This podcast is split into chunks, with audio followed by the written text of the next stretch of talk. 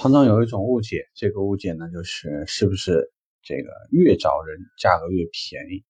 这个经常是客户所持有的一种心态。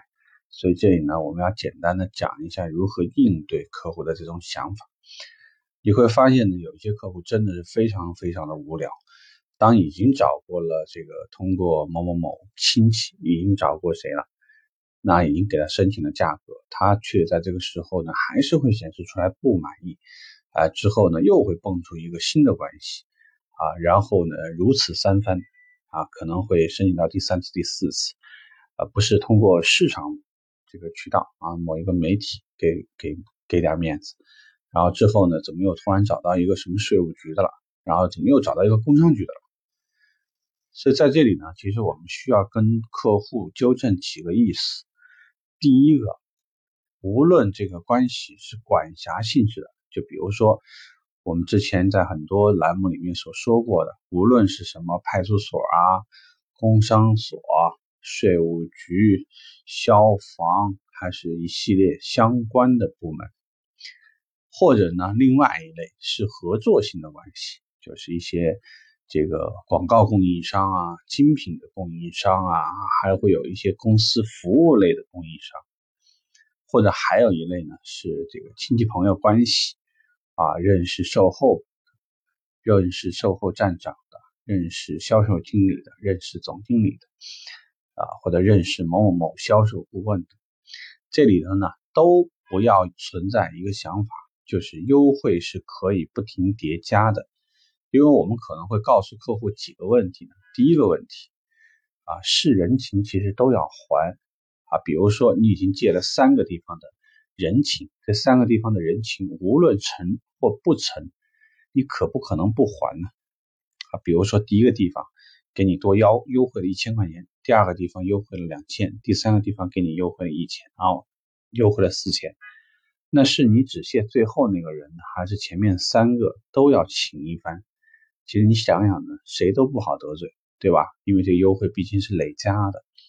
那你想，如果按照现在吃饭的标准，随便再来一瓶酒，其实你觉得四千块钱打发这三个人，如果这关系还用的比较大，划不划得算？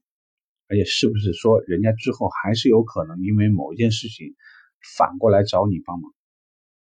这就是第一个问题呢，就是实际上任何找人都是需要成本。第二个问题，并非像想象当中那样的啊，找了一个人，然后在第二个人基础上呢，又可以再少多少？这有一个大的错误，因为大家要想一个很现实的问题，就是如果你让第二个人再优惠了，是不是第一个人就没面子了？啊，比如说你第一次你已经通过这个派出所已经帮忙多优惠了一千块，那按说如果你成交了，应该说。这找的那个人也有面子，你也有面子，对吧？但是如果说你又多要了一千块钱，那是不是派出所那人就没面子了？因为他会觉得，你看我面子不够吧。那这样做呢，实际上你就让我们店端就很为难了，对吧？说的实在一点，即使能让，我也不能让给你了，因为我再让，我就会让前面那个人没面子了。所以很多时候找人并不像想象当中。关系越多，你可以动用的层级越多，你就可以要的越优惠。所以，与其这样，不如告诉客户，其实没有那么麻烦。一方面，市场竞争环境这么激烈，我真的没有那么多的空间可以拿过来不停的来忽悠，或者是来试探你。万一你不买，你到别地儿买了，是不是我就失去一个客户了？这是一个。第二，既然是但凡人情就必要还。你还来还去，不还是你的钱吗？你左口袋刚刚申请到一千，右口袋可能就掏出一千多请人吃饭，不等于没优惠吗？对吧？这是第二、第三个。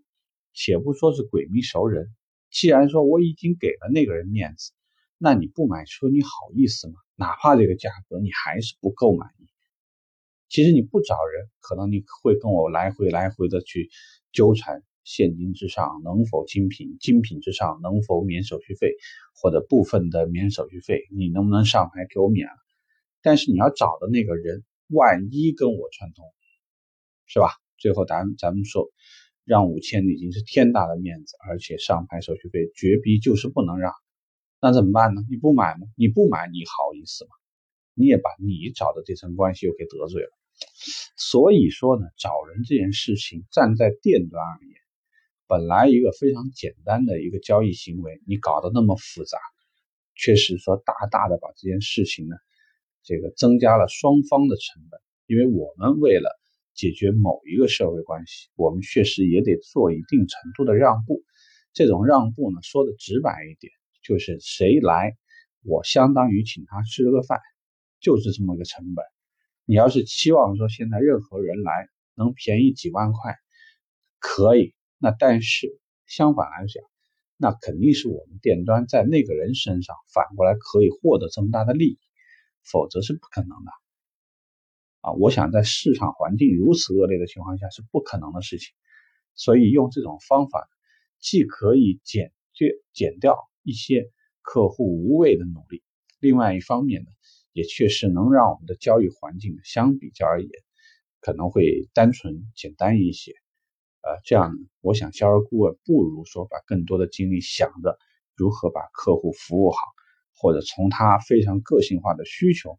能够给他一个更完美的，呃，这个针对他个人需求的一些服务，或者针对性的一些服务的产品，这样呢，我想呢，还是一个共赢的状态，对大家也许会更好。OK，这个话题聊这，希望对你有帮助，拜拜。